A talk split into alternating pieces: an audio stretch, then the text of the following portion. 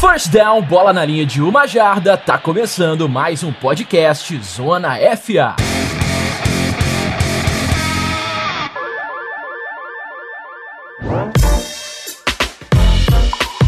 E a draft season tá cada vez mais quente, e acho que deu para vocês perceberem e observarem isso pelo alto número de blitz aqui no feed do Zona FA. E a Free Agents explodiu de vez, bem daquele jeitinho que a gente gosta, que a gente fica extremamente extasiado.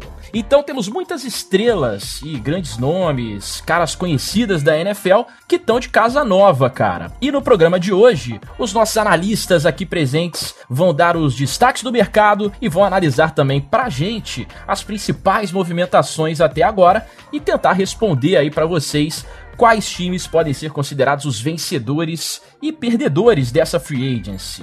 Será que os times que estão fazendo barulho agora em março também vão fazer esse estrondo lá em janeiro? E para trazer então todos esses destaques do nosso programa, deixa eu apresentar os nossos analistas aqui presentes, começando com ele que está de volta, o nosso quarterback do pedaço, Pedro Pinto. Tudo bem, meu camarada? Tudo ótimo, meu querido amigo Otávio Neto. Um prazer estar aqui gravando o podcast do Zona FA com vocês. Olá, nossos queridos ouvintes, queridos assinantes. Bom estar de volta. É, um pouco de complicações aí de horário, o pessoal tentando é, se encontrar aí, mas hoje, hoje foi. Hoje foi, a gente tá né, acostumando aí um pouquinho com. Só, né, o, esse, esse mito chegou agora. Aí, aí a falha é minha, porque eu não me adaptei ao playbook ainda. Perdão, coach, perdão. Tô me adaptando aqui ainda, mas já, já vai acertar. Já, já vai acertar. É, eu espero também que acerte, cara, porque não foram só problemas de horário, né? Tivemos problemas é, de comportamento da natureza também, né? Nossa, Tempestades e enfim. E acabou. a porra da concessionária pública também, né? Já entrei falando porque, puta, é foda. É verdade, cara. Fiquei sem luz um dia inteiro. O PP também ficou sem luz no outro dia aí.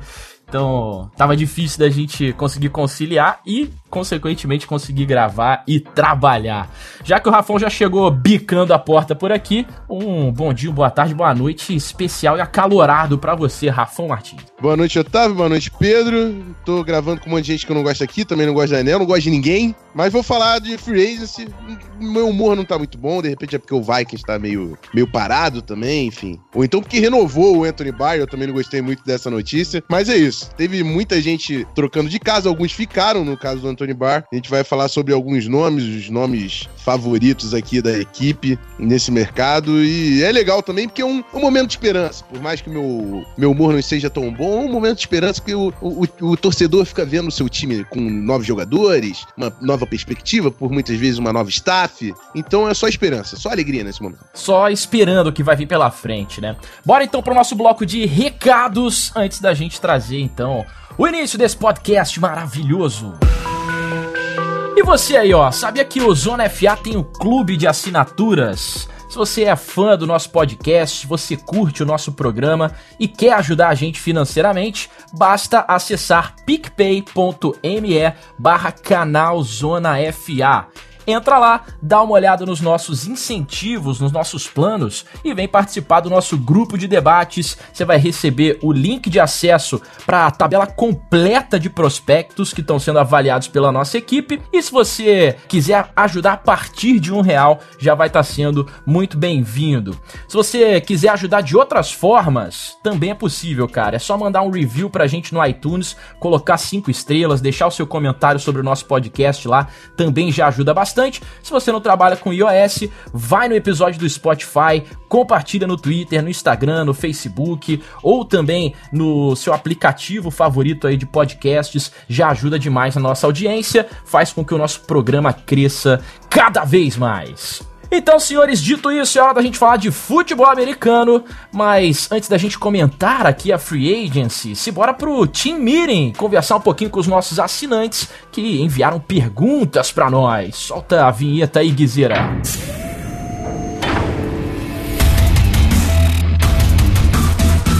Team Meeting, Zona FA. E aqui no Team Meeting você já sabe, hora da interatividade com os nossos assinantes do Locker Room. Galera que mandou aquela perguntinha marota. E então embora trazer aqui a primeira pergunta de hoje. Pergunta enviada pelo sempre presente Rui Santos. Que pergunta o seguinte, galera.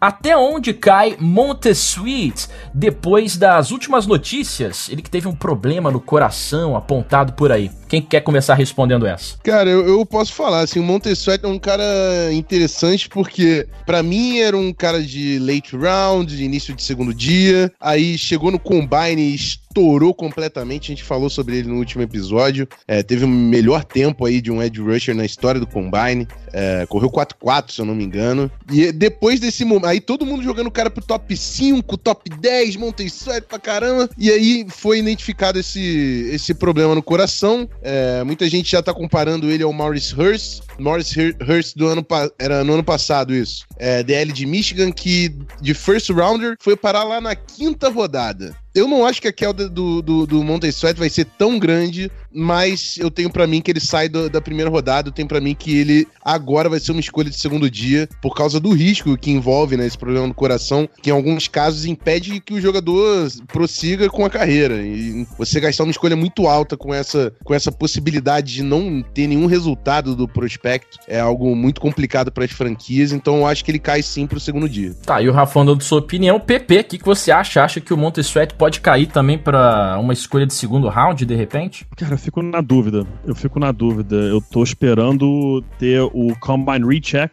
Acho que não teve ainda, né, Rafão? Você sabe qual é a data do Recheck do Combine? De cabeça? Não, de cabeça, não né? Então, eu tô esperando o Combine Recheck, porque os jogadores que é, acabam sendo identificados com algum problema de saúde, seja cardíaco, seja ligamentar, o que é que seja, eles são obrigados a voltar é, a Indianapolis para fazer é, uma nova bateria de exames e confirmar se de repente a, o, no primeiro exame é, identificaram de forma incorreta, é, se de repente é mais grave, se é mais leve, se foi uma anomalia do momento. Então eu tô aguardando o Combine Recheck, porque se ele for pro Recheck e confirmar o que ele tem, aí eu tô com o Rafa, acho que ele sai da primeira rodada. Mas se for pro Recheck e falarem que não é tão grave, que foi mais um susto, que existe o problema, mas não é como se pensava é, é, é, da primeira vez, acredito que ele continue na primeira rodada, mas eu, eu, tô, eu tô bastante de olho é, nesse recheck, é o que tá. É o que eu tô aguardando ainda para ter uma noção, porque vai pesar muito pro, pro draft stock dele. É, então opiniões um pouquinho diferentes, o PP um pouco mais cauteloso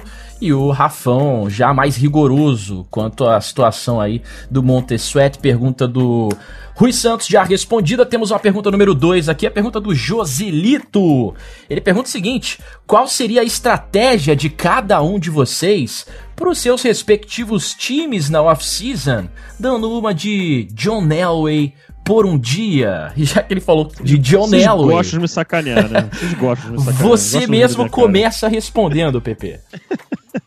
Bom, é, a primeira, assim, vamos pensar como se fosse o meu time, né? O torcedor do Denver Broncos. É, eu acho que o caminho que o Elway tomou foi correto. As escolhas, nem tanto. Os, os jogadores contratados, nem tanto. Acho que o, o Jawan James, eu não concordo com o jogador em si. O Otávio, como bom torcedor do Dolphins, provavelmente saberia me informar um pouco melhor, que ele de fato não é tão bom assim, e que existem é, informações aí saindo dos beat writers de que o, o pessoal em Miami ficou rindo do, do John Elway quando ele fez a contratação, então assim, tô um pouco preocupado com esse cara aí.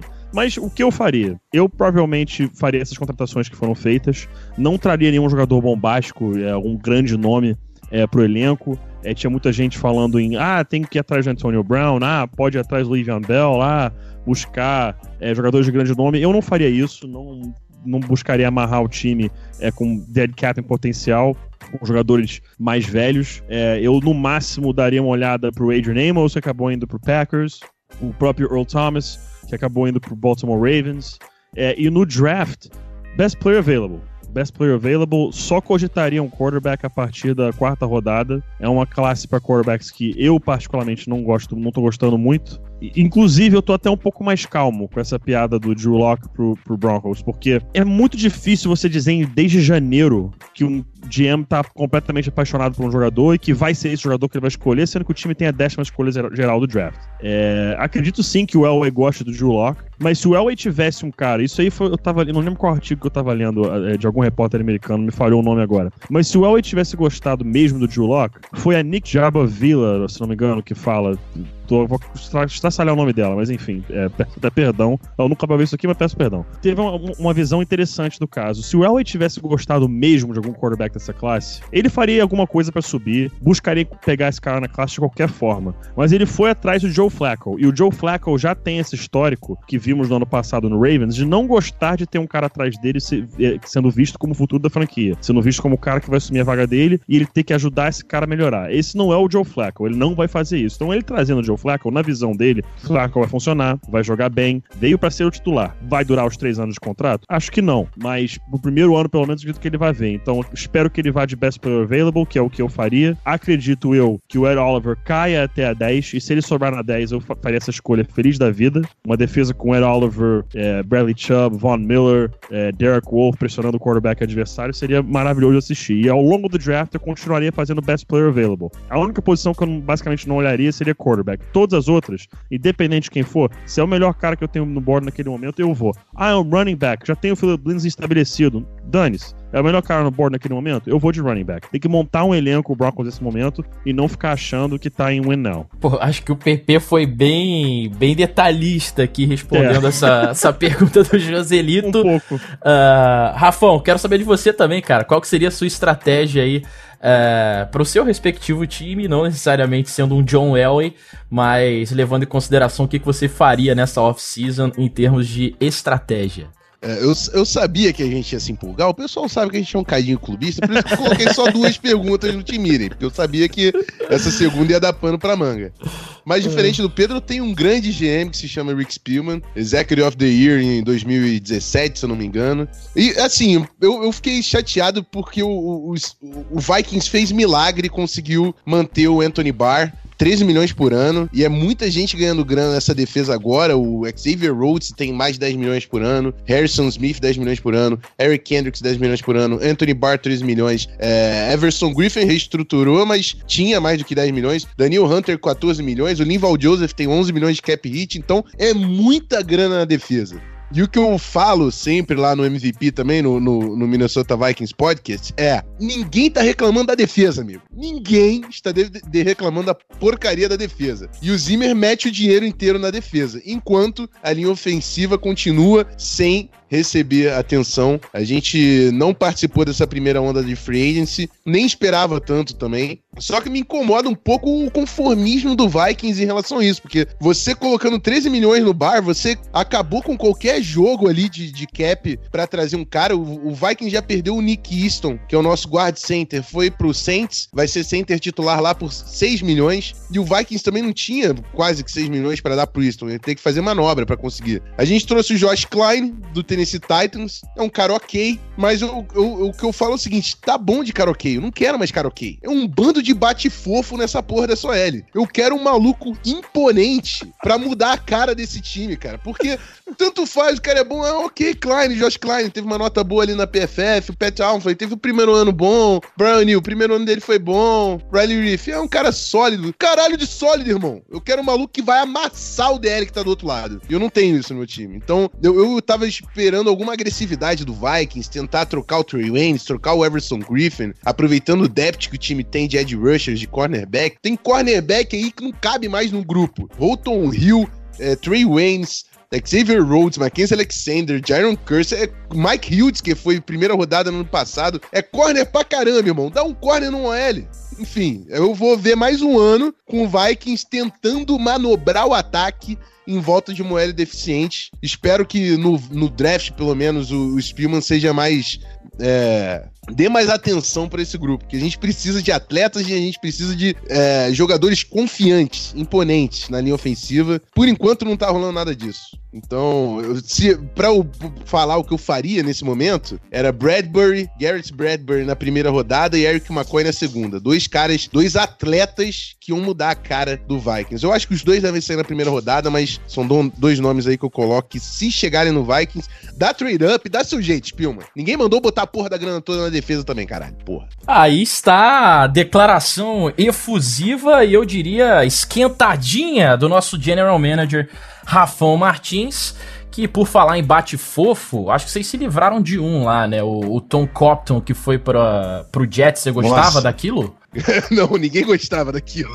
É, mas o Jets gostou, né? Parece que os caras Eu gostaram. sei o que, que o Jets, eu não sei o que o Jets assistiu, cara. Pegaram o Trevor Simeon e o Tron Compton, dois caras que ninguém da torcida do Vikings gostava. Eu, eu acho que o, o Pro Football Focus colocava ele como o pior jogador da linha ofensiva do Vikings. E o Jets foi lá e, e buscou. Cara, pra tu ser o pior jogador da linha ofensiva do Vikings, amigo, tu tem que se esforçar muito, muito mesmo. Mas ele conseguiu. Parabéns, Tom Compton, parabéns, Jets. Seja feliz aí nesse novo relacionamento Nova York. Vai sem Odin, deixa o Odin aqui com a gente também. Boa, dito isso então, chegou a hora da gente fechar esse primeiro bloco. É, de maneira que já deu pra perceber que o episódio de hoje vai vir, ó, lanhando, papai. Já já a gente volta com o bloco principal, então. Fica ligado.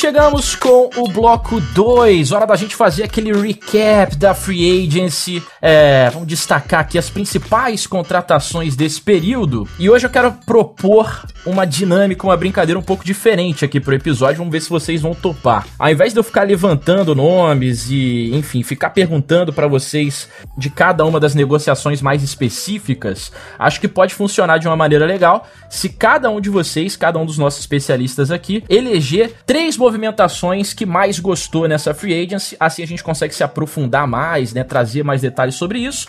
E aí o amiguinho, se quiser comentar, se quiser adicionar alguma coisa, é, tá dentro da brincadeira também. A gente tá aqui justamente pra isso, beleza? Rafão, acho que você pode começar então. Você foi escolhido pra trazer aqui o primeiro nome que você acha que fez um efeito bacana nessa free agency aqui e você quer destrinchar sobre. Fique à vontade. Vamos nessa, vamos nessa. É, E eu começo falando de Earl Thomas, o safety que é, era a cara da Legion of Boom, junto com Richard Sherman, obviamente, mas um dos melhores safeties, se não o melhor safety da NFL. Eu, eu não acho o melhor safety da NFL, todo mundo sabe por quê, mas enfim, é um grande, um cara muito talentoso.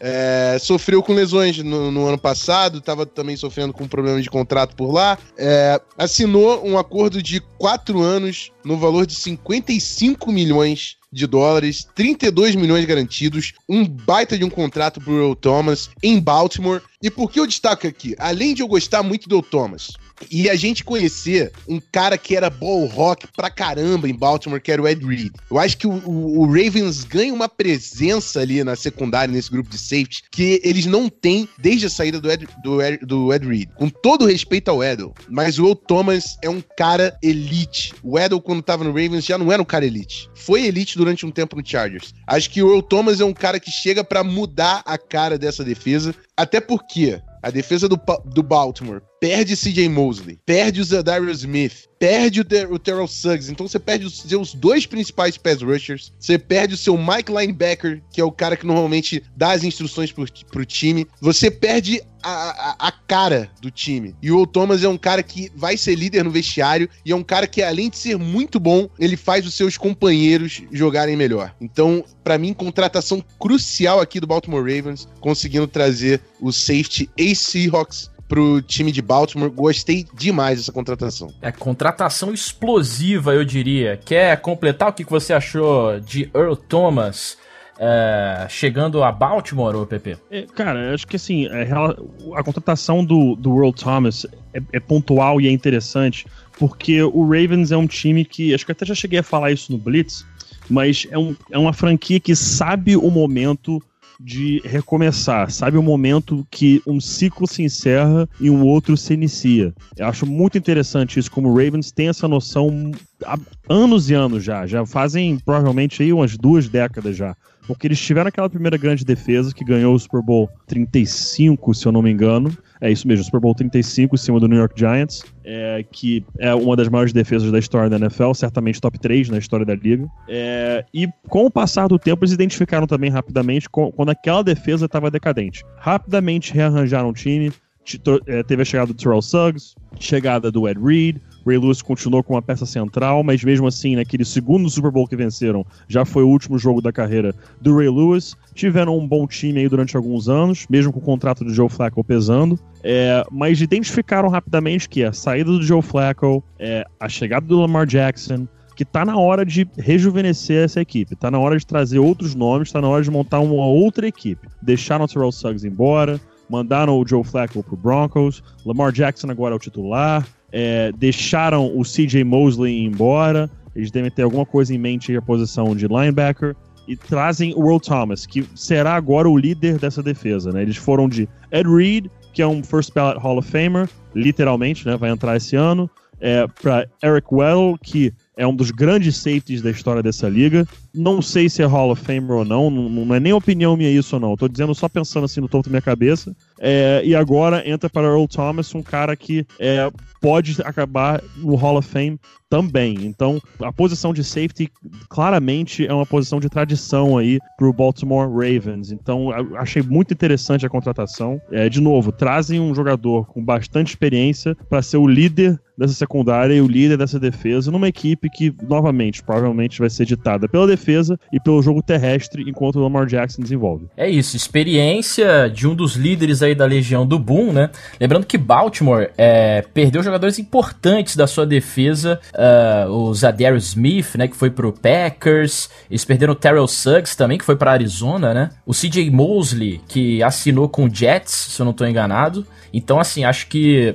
o Ravens teve um box que sofreu bastante nessa free agency, é, reforça sua secundária com um contrato bem grande aí pro, pro ex-camisa 29 de Seattle, ele que também estava sendo pretendido aí por várias outras franquias, que eu me lembre, Dallas e Cleveland pelo menos, né? Enfim, uma contratação bem grande dessa free agency, vamos ver o que, que ele vai apresentar em Baltimore, o Earl Thomas. Pepe, hora de você trazer um outro nome aqui pra gente destrinchar um pouquinho, analisar e ver se uhum. isso foi bom ou se foi ruim para as franquias envolvidas. Pois é, é a contratação que me deixou triste, porque é um jogador que, que vai embora, mas é um jogador de altíssima qualidade, que é o Matt Paradis. Ele era center do Denver Broncos e agora assinou um contrato uh, de 3 anos, 29 milhões e 30 mil dólares, 9 milhões é, de signing bonus, que é aquele assinou o contrato, 9 milhões direto na conta, e 12 milhões desses 29 são 100% garantidos. Ele chega em Carolina para ser o, a âncora, né, o, do, desse meio da, da linha ofensiva. Vai ter o Trey Turner jogando do seu lado, o Van Rotten provavelmente do outro. Tem o Taylor Moton, que pode ser um jogador interessante. Eu, pelo menos, gostava do Taylor Moton na época é, do, de universitário. Tem o Daryl Williams também. Provavelmente é, ou pelo menos eu esperaria, né, que o Carolina Panthers fizesse alguma seleção de jogador de linha ofensiva no draft. É, é, uma equipe que precisa proteger o Cam Newton. Cam Newton é uma coisa que a gente já falou muito tempo aqui também no Zona FA. O estilo de jogo do Cam Newton não é sustentável a longo prazo. Ele realmente ele é fora de série, um freak of nature, 6'6, 255 libras, beleza. Mas uma coisa que às vezes as pessoas deixam passar batido é, por mais que o Cam Newton seja muito grande, seja muito forte, ele não é tão grande quanto ele poderia ser. Por quê? A posição de quarterback, você não pode ter uma quantidade excessiva de músculo, porque você tem que ter flexibilidade para fazer os movimentos de quarterback. Beleza. A mecânica do, Mac, do Cam Newton é provavelmente a pior da NFL, opinião minha. Mas ele ainda assim não pode ser tão grande quanto ele poderia, porque ele precisa ter o mínimo de flexibilidade para conseguir ter, é, criar o torque com o quadril, poder abrir bem o quadril para lançar a bola em certas situações, conseguir esticar bem o braço para conseguir fazer as movimentações, enfim. Então, tomar pancada após pancada, após pancada, após pancada, chegou uma hora que o corpo dele falou, amigo, não dá. Ou você vai ter que ficar maior para jogar, ou isso aqui não vai funcionar mais, você vai ter que parar de jogar. Então, o Panthers hoje precisa arranjar uma solução para proteger o Cam Newton. Tem sim que arranjar um jeito de mantê-lo mais dentro do pocket e fazer com que ele não corra tanto. Ou, se ele for correr, a evitar tantas pancadas. Porque o corpo dele já deu sinais de que não está aguentando. A gente viu aí já, inclusive, a aposentadoria do Rob Gronkowski, né, com 29 anos se aposentando na NFL, porque o corpo dele não aguenta. Três cirurgias na coluna, acho que foram duas cirurgias no cotovelo, já é, é, é, ligamento, tornozelo, concussão, o corpo não aguentou. Ele falou, já deu para mim, vou parar de jogar. Então o Cam Newton tá nessa situação, ele precisa arranjar gente para protegê-lo, para ele conseguir jogar aí mais uns 5, 6, quem sabe 7 anos, porque pessoalmente, até os 40, para mim o Cam Newton não chega. Ele vai parar antes, porque o corpo dele já não tá aguentando. E ele tá com 30 anos agora, se não me engano. Então, até os 40 ele não chega. Por isso que a contratação do Matt Paradis, para mim, foi tão fundamental. Um jogador extremamente inteligente. Ele joga melhor em sistema de zone, mas pode jogar em power também. Ele consegue coordenar muito bem o meio da linha ofensiva, é, fazendo calls de proteção, conseguindo cantar Mike. Então, é um cara extremamente inteligente e de altíssima qualidade. O único problema que ele teve foi a fratura na perna, mas que, do que se sabe, não será um problema para essa temporada. É, e você falou aí sobre o Cam Newton, né? Ele já tá meio Robocop mesmo, cara. De umas uhum. temporadas pra cá, ele já tá meio travado de tanta pancada que ele tem levado.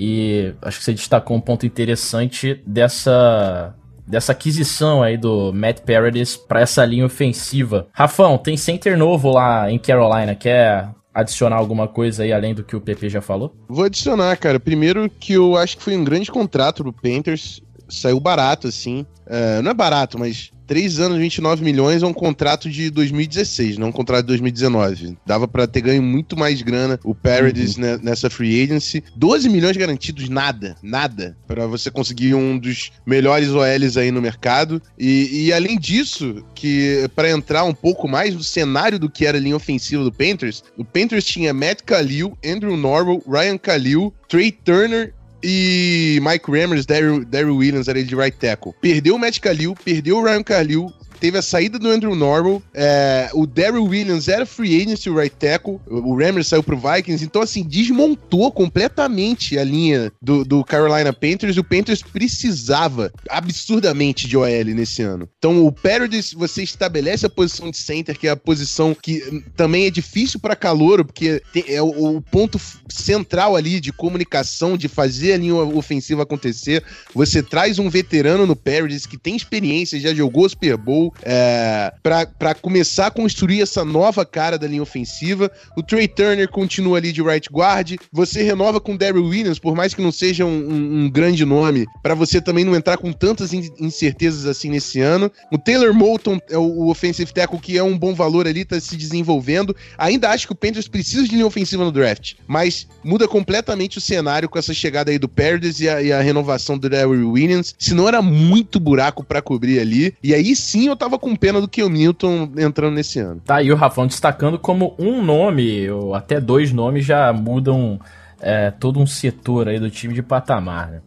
É, e olha, o Broncos, cara, eu lembrei aqui que Denver queria um nome em específico para substituir o Matt Paradis. E algo me diz que ele foi para outro lugar e que esse é o nome que o Rafão vai trazer agora pra gente, né, Rafão? Cara, é, eu trouxe o Mitch Morse é, center que saiu de Kansas City. Ele teve alguns problemas de, de lesão nos dois últimos anos. Mas o Mitch Morse, saudável na NFL, ele é top 3 se você não gostar do Mitch Morse, eu deixo você falar que ele é top 5. O cara é um dos principais centers da NFL, jogador muito forte. Aí foi um contrato já 2019, 11 milhões por ano ali, foram, é, 4 anos, 44,5 milhões, 26,5 garantidos. Você consegue ver a diferença do contrato com que a gente acabou de falar do Paradis. Mas isso aqui é um preço que você vai ter que pagar para pegar um, um, um, center top, né? Porque se for para offensive tackle ainda fica mais caro. Mas um center top no mercado hoje, você vai ter que dar 11 milhões, vai ter que dar 25 milhões garantidos. O, o Mitch Morse passa um pouco dessa faixa. E é um cara que, para mim, provou em campo esse contrato. E, e ele chega num Bills que também tinha problemas, que o, Bills mandou o Corey Glenn pro Bengals, teve a, aposentadoria do Incognito, por mais que o cara seja um, um, um merda, com a expressão da palavra, com, com perdão da, da expressão, por mais que o cara seja um, um bananão, o cara jogava muito bem. Então teve Incognito, a aposentadoria do Eric Woods. Aí ano passado no draft, todo mundo achando que o Bills ia de linha ofensiva, eles trocam o Corey Glenn pro Bengals e ainda pegam um linebacker na primeira rodada, Tremaine Edmonds. Então assim, a, a, linha ofensiva fica totalmente perdida nesse espaço de tempo. E, e você tem ali o Josh Allen como quarterback, que vem do seu primeiro ano como profissional da NFL. Você tem que construir esse ataque em volta do, do, do, do Josh Allen. Você, além do, do LeSean McCoy, traz o Frank agora uma presença veterana nesse ano e faz uma reformulação completa na linha ofensiva e, de novo, é o ponto focal. Você coloca o Mitch Morse de center, que é um cara veterano, provado, um dos grandes talentos da NFL, para ser o ponto central da comunicação da sua linha ofensiva. Aposta no Dion Dawkins, que é o cara que você também eh, foi escolha alta para ser o seu left tackle. E aí pega dois nomes pontuais que pagam muito pouco dinheiro. O Ty Chic, que é o swing tackle do Redskins, chega por uns 8 milhões. Eu não tô com o contrato vendo aqui, mas de cabeça eu acho que foi isso. Uns 8 milhões por ano. O Ty Chic já substituiu o Trent Williams quando ele se lesionou lá pelo Redskins e foi muito bem. Então acho que é um cara right tackle titular num valor ótimo pro Bills. E o Spencer Long, que também veio do Redskins, é, na verdade, ele estava no Jets, né? Teve uma temporada também marcada com lesão em Nova York, mas se destacou no, no Redskins. É um cara que sofre com lesão, mas é, veio também com um contrato baixíssimo para ser titular de right guard. Então muda completamente a cara dessa, dessa linha ofensiva.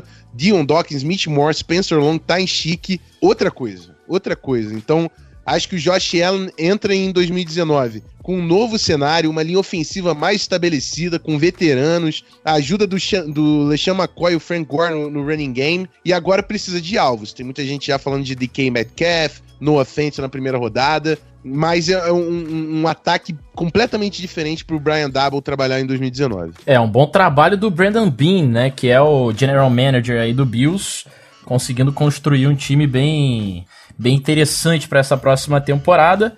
Confesso que não gostaria de ver isso, né? Gostaria até de ver o Mitch Morse indo para Denver. Ele que assinou um contrato bem interessante, um contrato de quatro anos, para tentar estabilizar essa linha ofensiva aí de Buffalo. Você gostaria de vê-lo no Broncos, PP? Cara, com certeza. Eu gostaria que o Matt Paradis tivesse continuado, mas tendo aí que, na visão do John Elway, o Conor McGovern pode atuar como center. Vamos ver como isso vai funcionar para a temporada, mas é, com relação ao Bills, eu gostei da contratação do Mitch Morse. Eu acho que eles estão aí buscando montar uma linha ofensiva pro Josh Allen. A chegada do Cole Beasley também, eu sei que a gente não, não ia tá citando mais o Mitch Morse, mas eu achei interessante o Cole Beasley para ele ter uma opção underneath, né? Ele tem um, um, recebedor nas áreas mais curtas do campo. O Josh Allen é um cara que gosta de é, esticar o campo verticalmente. Ter uma opção por baixo pode ajudá-lo a desenvolver. Pode ajudar, é, fazer com que é, ele se sinta mais confortável em buscar, não checkdowns, mas aquele dink and dunk que já foi considerado uma ofensa. Hoje em dia a gente vê aí é, o Tom Brady ganhando Super Bowl atrás de Super Bowl na base do dink and dunk, que não é uma ofensa, é simplesmente uma forma de você avançar a bola. É, e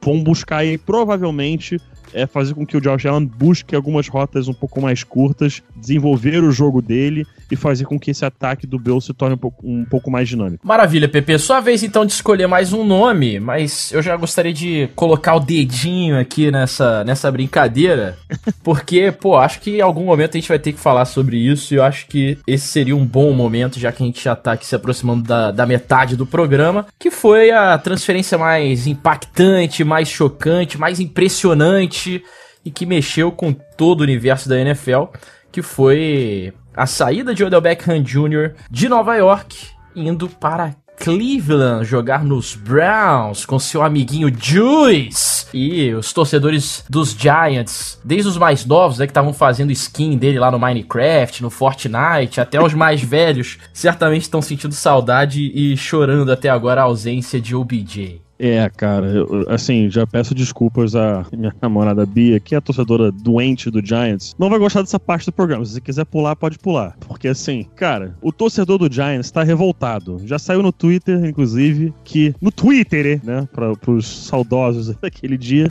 da gravação de idiotas, é. Que até o neto do John não tá falando com ele depois da troca do Odell. Né? O Odell era o grande astro do Giants. É, é um dos 10 jogadores mais populares da liga, um dos 10 jogadores mais reconhecíveis da liga é, no mundo inteiro. E o Giants troca o OBJ por nada mais, nada menos do que a gente não aguenta mais o cara aqui. Porque você me dizer que o ataque funciona melhor, melhor sem o OBJ, que estamos reformulando o elenco para o futuro, que é, o nosso foco é o Saquon Barkley, tudo isso não, não serve Não serve. Não serve como desculpa. É desculpa ridícula. Não serve de nada. Porque Odell Beckham ajuda Saquon Barkley a ser a peça central do ataque. Odell Beckham tem 26 anos. Então você não tá reconstruindo um time. Com... Se você tem um cara de 26 anos, ele tem mais de 30, ok. Mas 26, você não tá reconstruindo nada. Você tá jogando um cara que tá entrando no auge dele agora para outro time. E, meu amigo, se você não aguenta lidar com é, o Odell, a marca, então você tá no esporte errado. Ou melhor, você não deveria trabalhar com esporte em, alto rendimento. Porque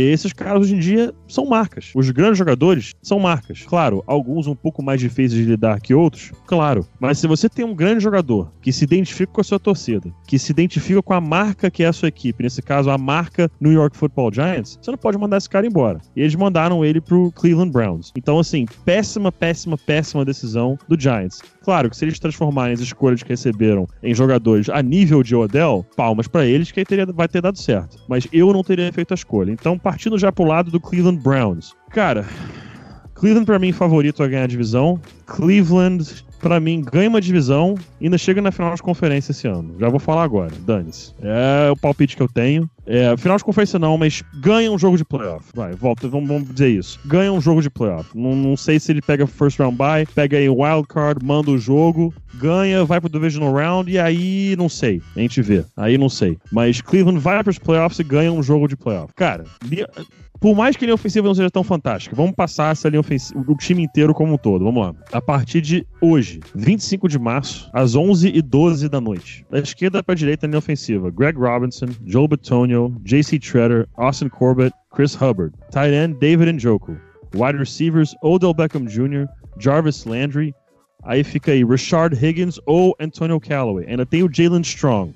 Running backs, Nick Chubb, Duke Johnson, e depois da suspensão, Kareem Hunt. Quarterback, Baker Mayfield, passa para defesa. Miles Garrett, Larry Ogunjobi, Sheldon Richardson, Olivier Vernon, Emmanuel Ogba, Jernard Avery, Joe Sherbert, Christian Kirksey, Ray Ray Armstrong, Denzel Ward, Derek Kindred, Demarius Randall, Terrence Mitchell, assim, Travis Carey. Olha, eu não queria dizer nada não, mas o Browns tá com um timaço. O Browns tá com puta de um timaço. Só isso que eu tenho a dizer. Se o Freddie Kitchens conseguir controlar essa equipe, conseguir ter o respeito dos seus jogadores, botar esse ataque para funcionar, se essa defesa, comandada pelo Steve Wilkes, tá? Que é um bom coordenador defensivo, tá? tá? Um excelente coordenador defensivo. Conseguir botar jogadores para rodar, para jogar. Tem uma boa rotação aí, uma rotação interessante de defensive ends. Meu amigo, o Cleveland Browns é um time extremamente novo, extremamente potente. Pelas brincadeiras, os Browns acabaram. Aquele, aquela zoeira do, do Baker Mayfield, I woke up feeling dangerous. Ele vai feel dangerous all year agora. Ele vai feel dangerous da semana 1 até a semana 17, inclusive nos playoffs. Então, assim, Cleveland is here to stay. Factory of Sadness acabou. Esse é o meu hot take de hoje. É, cara, para mim, certamente é, é uma das se não a troca mais bombástica da NFL na última década, assim, né? Que eu consigo me lembrar. E a gente sabe que na NFL, o, os grandes playmakers, né? São os caras que levam os times à vitória, né? E era o que Cleveland tava precisando, concordo com o PP. Eu acho que Cleveland aparece como favoritaço aí a AFC North. Isso não sou só eu que tô falando, né? As casas de apostas lá, Las Vegas e tudo mais. É, tá todo mundo já apostando é, numa vitória de Cleveland dentro da sua divisão para essa temporada. O time reforçou pra caramba já a unidade forte deles, que era a defesa, né? O, o PP falou aí do Sheldon Richardson, do Oliver Vernon, são novos nomes para essa temporada. Mas o que me chama mais atenção e que me deixa também com uma pontinha de saudade, cara, era um dos meus jogadores favoritos aí nos últimos anos, era o Jarvis Landry. É, os dois têm uma química muito forte, né? Eles jogaram juntos no high school, jogaram juntos na, é, em LSU, e eu acho que é uma dupla que dentro de campo, é, como melhores amigos e com essa química toda que eu tô falando aqui, pode adicionar ainda mais, né? Porque são dois grandes jogadores e a gente adiciona o fato deles juntos se transformarem, sei lá, num Megazord aí pra Cleveland, né, Rafão? Rafão? Fui vítima do mudo, amigos, mas estou. Imaginei.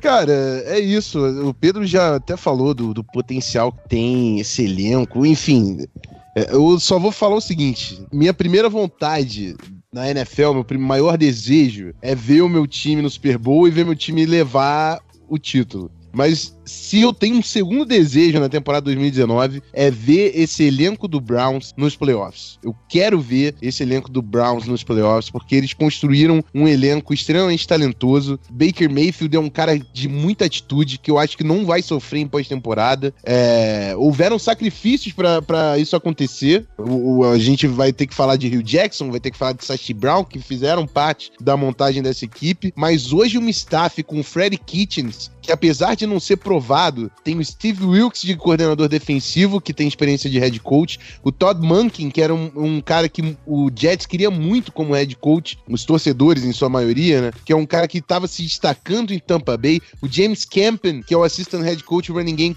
running game coordinator, que era o OL coach do Packers. O Packers historicamente tem uma das melhores OLs da liga e o, e o James Campen faz grande parte disso. E o Mike Prefer, que veio do Minnesota Vikings, que quando o Zimmer não atuou atuou como head coach, era o head coach interino, então também é um cara com muita experiência. Você envolve o Freddy Kitchens de nomes competentes e experientes, então você tem talento na staff, no elenco, e não tem mais o que falar. Eu quero ver esse Browns na pós-temporada. E, e, se não chegar na pós-temporada, esse para mim é bust, porque esse time tem que estar tá nos playoffs. É, tá todo mundo colocando muita expectativa, né, pra cima desse Browns. Eu diria que mais do que expectativa, né? A gente tá, tá colocando a vontade de ver esse time jogar juntos, porque parece que vai ser uma, uma química interessante e um time agradável, cara. Um time maneiro da gente ver jogar, né? Vai ser bom, vai ser bom ver Cleveland. Quem diria que a gente falaria isso, hein? Cara, foi o que eu falei no Twitter, né? É impossível imaginar o sentimento de um torcedor do Browns nessa off-season. É impossível. Você tá acostumado a ver o seu time sendo piada, um dos piores na NFL, desde que, na maioria dos torcedores, é desde que você começou a torcer pelo time. É, um time escorraçado, agora, né? É isso. E agora você tem uma expectativa ridícula de contender. Então, não dá para entender e, e, e é foda e porque a NFL é foda. É isso que a NFL proporciona. Isso é muito foda. Time escorraçado agora tá criando hype até quem não torce pelo time. Isso é absurdo. A NFL é foda e é por isso que a gente tá aqui. É... Vamos fazer o seguinte então, vamos trazer mais um nome para esse debate. Aproveita que você tá engatilhado aí, Rafão. Já traz mais algum nome aí dessa free agency que você queira deglutir sobre. É, cara, eu vou falar do Jets, eu vou falar principalmente do, do CJ Mosley, eu falei da importância dele no comentário que eu fiz sobre o Ravens, mas é, porque assim, o Jets é um time que desde o ano passado tinha muito cap, e todo mundo ficou extremamente frustrado porque eles não conseguiram gastar a grana que eles queriam, porque não conseguiram o Kirk Cousins. O Kirk Cousins tinha uma proposta maior do Jets do que tinha do Vikings, e ele optou pelo Vikings pela estrutura que o Vikings apresentava. E aí, cheio de cap, não gastou grana com ninguém, gastou uma grana preta no Truman Johnson, que é um bom corner, mas, enfim, representa pouca coisa no, no overall de um time que não, não era contender naquele, naquele cenário. Mas esse ano não. Esse ano os caras trouxeram CJ Mosley, pagaram uma grana no, no, no CJ Mosley. Deixa eu pegar aqui o contrato que eu separei. Foi 5 anos, 85 milhões, 51 milhões garantidos, amigo. Isso é, isso é dinheiro de quarterback, 51 milhões garantidos pro CJ Mosley. Mas é porque o cara é um líder e ele vai mudar a cara dessa defesa do Jets que não tem um linebacker desde 1984. Enfim, é, foi um número aleatório da minha cabeça. Eu nem sei o, o roster do Jets em 84, só pra ser, assim, bem sincero com nossa audiência. E, cara, a, além deles conseguirem o CJ Mosley, eles trouxeram o Livian Bell, que é um cara que tava com uma expectativa absurda. Então já muda a cara desse ataque que tava na mão do Sam Darnold, que é um moleque e vai precisar de ajuda. Nada melhor do que Livian Bell, que saudável é o melhor running back da NFL. Quando, quando ele tava no auge, ele, ninguém batia o cara não tinha jeito. E além disso, caras trocaram pelo Kelechi Osemele, uma baita de, uma, de um reforço para linha ofensiva, Kelvin Beacham ali de teco, assim, tem, tem muita coisa para acontecer nesse Jets. Eles finalmente tiraram, é, encurtaram o cap, ainda tem um cap considerável, mas gastaram dinheiro e conseguiram grandes talentos. Que, o, o Osemele, o CJ Mosley, o Livion Bell, todo mundo aí é nível All Pro. Você trouxe três All Pros pro seu roster. E você precisava disso porque o Sendarno tava sofrendo com esse elenco. Sendarno entra no segundo ano, é claro, muita gente vai falar aí do Adam Gaze, que é, não gosta tanto dessa, desse, dessa contratação para head coach. Eu mesmo não sou muito fã do Adam Gaze como head coach aí desse Jets. Mas falar de administração de elenco, você trazer três All-Pros numa off-season é um absurdo. E, e agora a cobrança no Sam Darnold vai ser ainda maior. É, também veio o, o Trevor Simeon, né, o quarterback 2 ali, veterano, com experiência de, de jogo para passar pro Sam Darnold. Então acho que as coisas têm que acontecer para esse Jets porque é muito investimento, muita grana que está sendo colocada, e o Adam Gaze é um cara que vai se provar. Eu não acho que a paciência com o Adam Gaze vai ser tão grande. Então eles precisam mostrar resultado agora, depois de todas essas contratações aí na off-season. É, o Jets que era um time com um potencial muito grande já esperado dele nessa free agency, né? Porque tinha um cap gigantesco a se gastar, né? Então a gente já imaginava que fosse ser um time e uma franquia a ser bem agressiva nesse período, e assim eles fizeram, né? Assim eles arregaçaram suas manguinhas, colocaram suas cartas na mesa, suas cartas em jogo. Vai ser o suficiente para vencer o Miami Dolphins nessa temporada? Não vai, mas acaba sendo também interessante da gente analisar aqui. É, Pepe, quer falar alguma coisa aí de Levian Bell? Eu só queria falar que foi bom ver o Otávio Neto estrear a sirene do clubismo do lado dele. Foi momento marcante aqui. Mas eu não. Eu, eu, eu, eu, falei sem nenhum absoluto clubismo. Não sei de onde você tirou isso, cara. Eu falei aqui.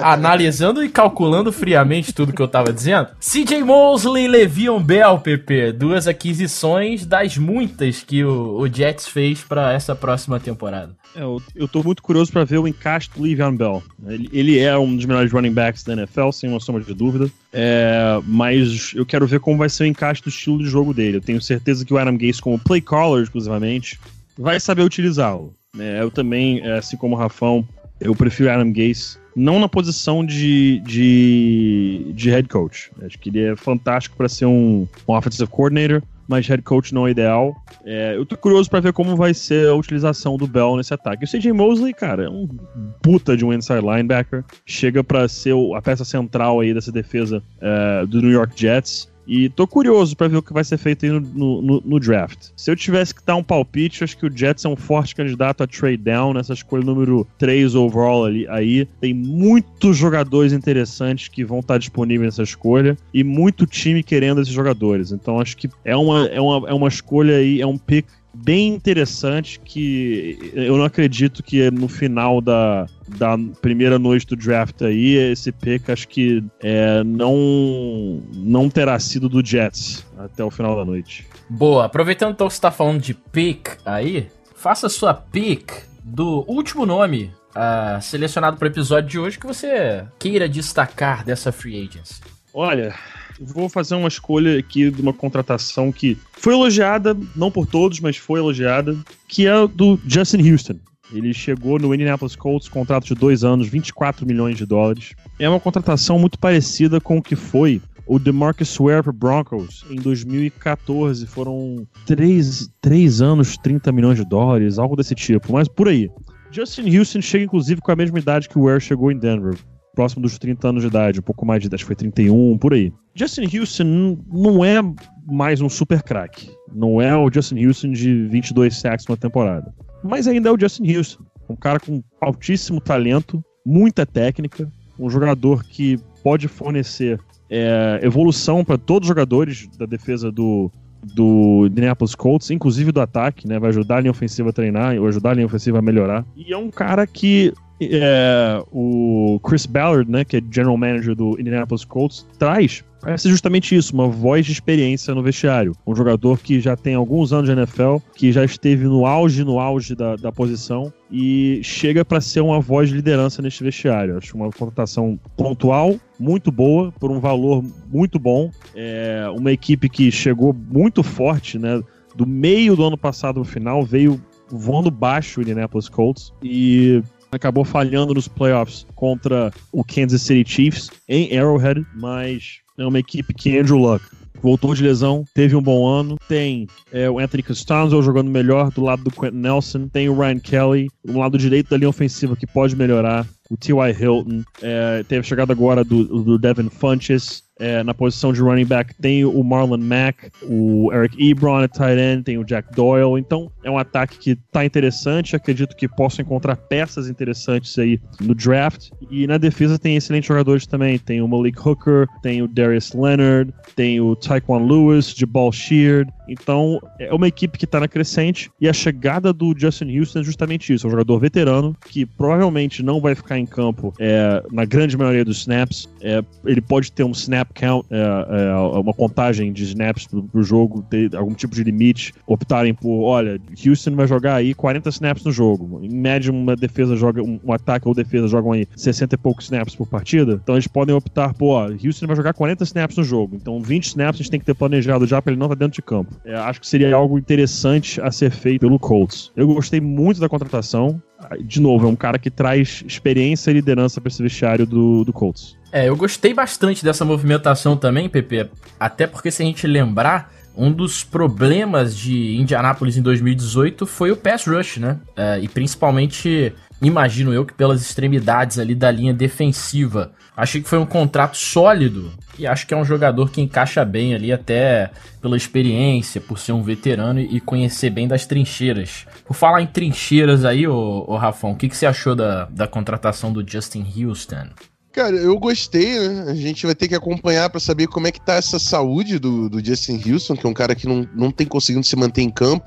É o que você falou, cara. É um cara com talento absurdo, uma necessidade gritante do Colts, que é o pass rush. Então, uma boa contratação. Eu fiquei frustra frustrado, assim, com o Colts pela pouca movimentação. É, para mim, o entendimento do Colts é que essa free agency não tinha uma classe muito legal. Que os caras tinham muita grana em um time que acabou de bater na porta ali de ser contender. O cara, Darius Leonard mudou a cara da defesa. É, a, o retorno do Andrew Luck a chegada do Quentin Nelson na linha ofensiva mudou completamente o cenário do ataque. Então, Frank Rich e o Eberflus, eu não sei como o Eberflus não virou head coach, coordenador defensivo. Então, era um time com muita expectativa e muita grana para gastar na, no mercado não gastaram.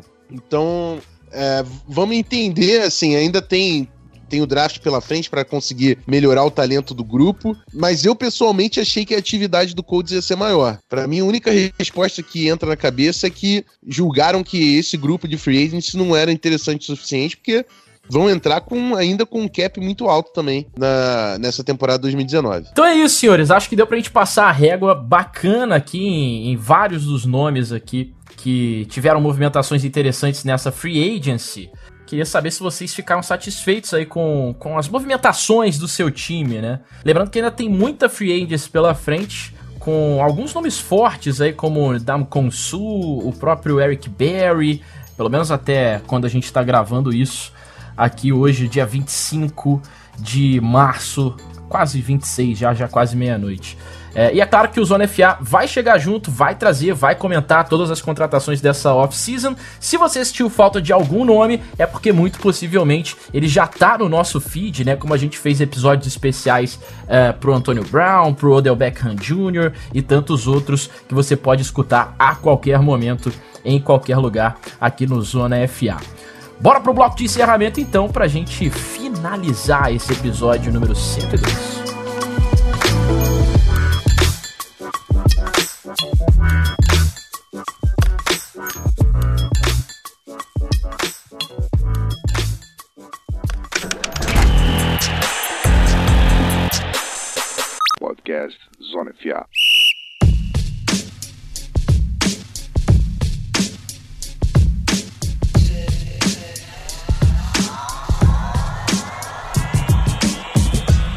Bem, hora da gente terminar essa bagaça, hora da gente fechar a lojinha. Obrigado pela participação aí, PP, Rafão. Consideração finais aí de vocês dois. É, eu só queria de novo falar que o, o Vikings não tem vergonha na cara Logo eu, que gosto tanto de linha ofensiva, tenho que ver o meu time numa situação deplorável nesse setor. Então fica aqui o meu protesto. Queria terminar dessa forma mesmo. Então, foi um prazer dividir a mesa virtual com os senhores e até o próximo episódio. Olha, eu só queria dizer o seguinte: John Elway, seu filho da puta, se tu inventar de pegar o Drew Locke, eu vou aí te enfiar porrada eu mesmo, tá? Fé. Nervos à flor da pele. Então, para o final desse baita episódio. Mentira, Jonel, eu te amo. Você é o maior ídolo no esporte. o cara tá com, com problema sério aí, ô Rafão. Bipolaridade Ah, grave aqui. O cara tá bipolar, velho. Que isso. Eu vou encerrar então também com uma frase de efeito, né? Que já tá fazendo sucesso aí depois que eu falei ela no último episódio. Que é como diria o Rogerinho do Engar: Golfinho é mau caráter. E assim a gente.